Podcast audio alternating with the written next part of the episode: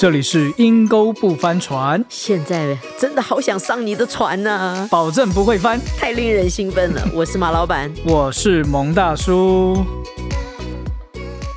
蒙大叔终于回来喽 Yeah 从 COVID 当中恢复。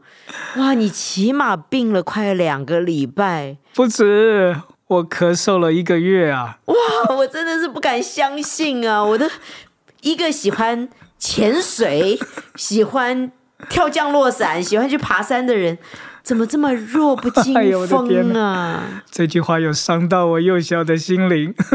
像林黛玉一样，林黛玉每一次就这样闭着眼这样 咳两声。哎呀，这次确诊真的把我咳得要命了。哎，本来以为想说这样的一个咳，身为一家之主，孩子啊、太太啊，可以对我多一点的温柔、接纳跟怜悯，哪知咳到最后。太太跟孩子对我说：“哎，你要不要去别的房间咳，不要传染给我们？” 应该到最后没有人伺候你了吧？没有，我只能自己照顾自己了。你觉得怎么这么烦呢、哪有人病这么久？Omicron，Omicron，你是我听到病最久的人。是是是是是，好了，我们回归正题。前两次左老师跟我们讲到交友的小撇步，嗯当然喽，中间也剧透了很多婚姻的实际哈。他很厉害哦，还告诉我们在单身的当中，姐妹该怎么样预备啊啊！当然，第一件事是要实际一点哈。嗯，但是呢，我觉得我们比较少讲到弟兄。蒙大叔，你是弟兄，你可不可以来给我们一段 man's talk？这样子，我觉得可能会让所有的女性更加的清醒。哎呦喂呀，我们总要知道真实的嘛，我们不能整天看到那个发型已经梳好了，你知道，讲话已经突然变得很内敛啊，you know，我们不能只看到这一面，我们总要看到男生看男生的那一面。哎呀，是是是啊！之前那个左儿老师分享啊，我觉得从女性的角度来看，我觉得她的每一句话跟提醒，我觉得真的很很实际啊。嗯，其实从男性的观点来讲，我也要特别提醒听众们啊，这个柏拉图也曾经说过一句睿智的话：男性在追求异性的时候啊，他的智慧、他的创意跟他的耐性达到他人生的巅峰。哇 所以追求当中的男性，跟你实际生活当中的男性其实是两种人呢、哇，这个这个也是在你你这个剧透也太现实了吧？所以男性在恋爱的时候，嗯所有一切达到极致。那你可不可以让我们知道，当他没有恋爱的时候，一个男性，男性也需要预备自己吧？哎，当然当然，免得这个你一结婚之后，我就听很多太太讲，都在 shock and trauma，你知道，都需要做内在医治了。哎呦我的天啊！所以我觉得蒙大叔，你可以帮助我们一些男性听众，或甚至于我们当中姐妹们发给你的男朋友啊。我我今天就想知道，蒙大叔，你一个过来人哈，结婚多年，你给一个单身的男性，他还没有进入婚姻，你觉得他应该怎么样预备？我觉得第一个，他一定要学会懂得表达他的情感，他要学会怎么跟呃女性去沟通。哦，大部分的男生其实，在情绪上面，我们在去处理一些的状况或者是难处的时候，我们的解决方法大部分都是转移式处理。什么叫转移式处理？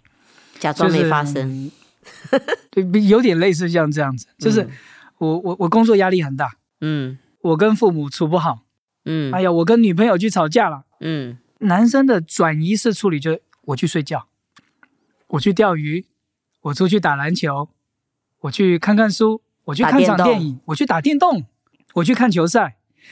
当我这些事情结束的时候，我就以为事情解决了，事情解决了。已经过去了，他气就消了。对，哪知 当你钓鱼回来，看完球赛回来啊，睡觉回来，男生可就很白目的就去问：“哎，老婆啊，菜煮好了没有？”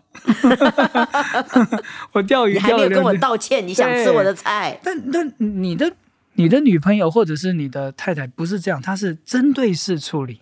嗯我们必须要这一段事情解讲清楚哎讲清楚，讲好。你一定要告诉我为什么你会这样子。对，所以对于男性而言，有时候男性说：“哎，事情不是过去了吗？嗯哼，我们没有在争吵啦，我们已经解决了，你怎么还在重提旧事，你怎么还在算老账、算旧账呢？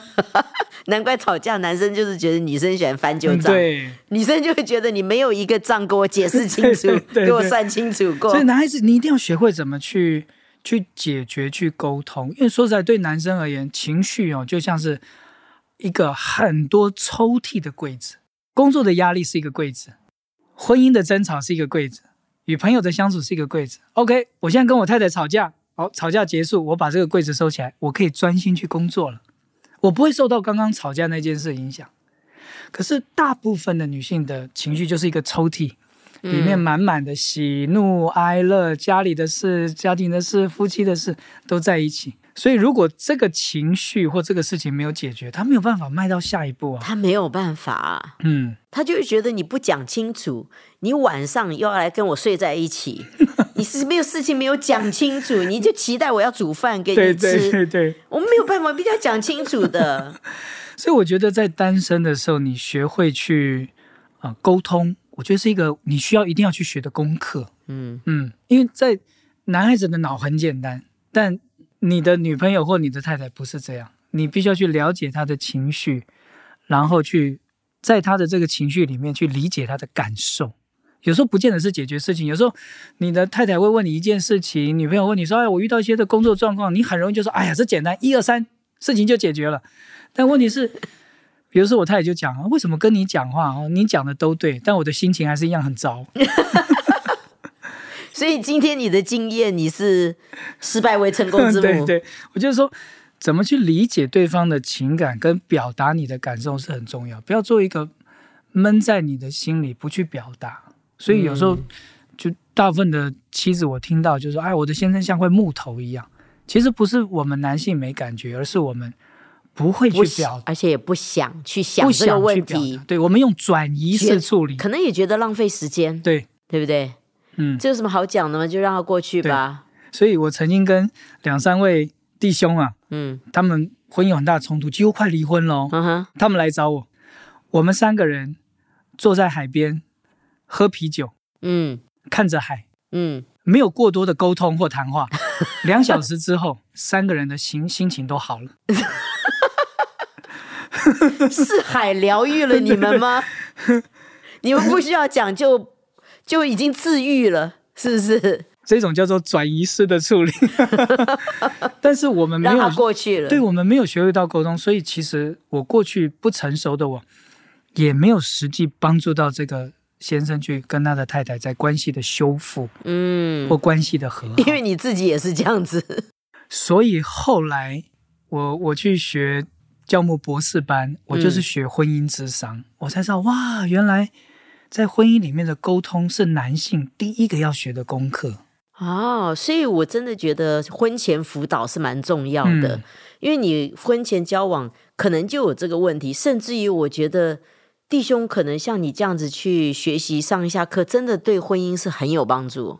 对，但是大部分的婚姻课程去听的大部分都女性，男性大家会觉得我不需要，是是。反而最需要上课的其实是我们弟兄，真的要学沟通啊，是，男生都在看球赛跟打电动，转移式处理。是。呀。我我觉得第二个有点十八禁啊，快说快说，越近越想听。但一定要讲，就是我们呃弟兄，不管是男性，其实你不要去轻忽或者去去小看色情影片对你的影响。嗯其实我我我在成长的过程背景，我感谢神的保守了，所以这一块我真的接触的很少，不是说没有，我也是是有看看过一些色情影片，呃，也是曾经因为独处的时候啊，或者是情感呃低潮的时候，我我我也会透过那些影片，好像是觉得一个情绪的抒发，或者是身体欲望的抒发，刺发这样。但感谢神的保守，真的次数很少，也没很长。嗯。但我周围的朋友，其实大部分在这方面的上瘾或者这这方面的习惯，其实多年来一直都都是有的。对啊，我也听到一个弟兄跟我讲，他第一次看就是同学小学六年级哦，大家在看，他跟着看，在手机看，他就是跟着看，他从那个时候开始上瘾，对。开始看，啊，但尤其是如果在这方面我没有被提醒过，或者是我没有真的好好的去面对这件事情。如果我在单身，我会觉得这就是我正常啊，我也没有去去所谓外面去啊、嫖妓啦，我也没有去跟人家乱发生性关系啦，嗯我没有一夜情啊，这这是我个人的事情。其实你不知道，你觉得现在是个人事，等到你进入到婚姻当中的时候，你的太太不是 A 片的女主角啊，影片都是假对的，你，你的太太不会会不会有这样的一个跟影片的当中的反应，你才会发觉进入到婚姻当中，她需要沟通，她需要爱，她需要理解，是她需要在爱的满足之后，你们才会有所谓合宜的性关系。但是在这些影片里面没有这一块的，对，所以你你会觉得，哎呦，我的太太怎么那么麻烦？我的太太怎怎么那么啰嗦哈？我的太太，我的就是不女朋友愿意配合怎么老拒绝不配合？所以以至于你你会在你的婚姻跟情感里面受挫，你又回去看对你更会借助我要看影片，难怪我就记得我认识一个啊、呃弟兄哈，他也是之前他就有这个问题，等到他结婚了哦，其实他蛮爱他太太的哦，结果结婚的时候当然都是很棒哦，就是说哦，我电脑的 password 全部都给你，全部你来改，我就没有办法上去再看了哈。他这你知道多好的不告白啊，嗯你知道多相爱啊。结果结婚一两个月吧，你知道男生呢，他自己会解锁的，所以呢，他自己又解锁上去看，太太就好气，就是说我们已经结婚了，你为什么还看？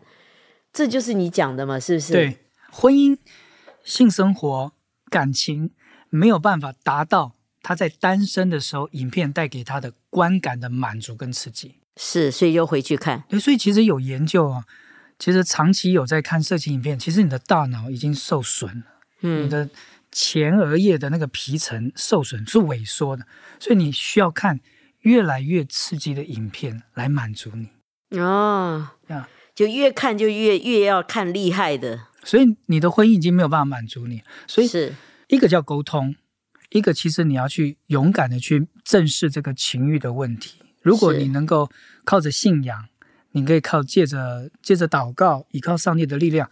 其实，在这两块，这功课其实男生不难了、这两个功课好好学好了，你在交往、你在婚姻，甚至你在人际关系上面，都是大大的加分。你会享受到一个很美好，真的让你心很满足的婚姻的，从一个肉体进到一个心灵的契合，真的哈真的。不会只是只是要寻找刺激而已。呀，所以其实男生很简单，学沟通，学会的正确去看待你情欲的这可是情。情欲，你知道很多人是多年呐、对不对？嗯我是不没有听说过了，但是我记得你以前讲过，说大学里面都在看，是不是？哇，我印象最深刻的，我们去大学宿舍传福音，一间一间走啊，一层一层走，十个房间里面。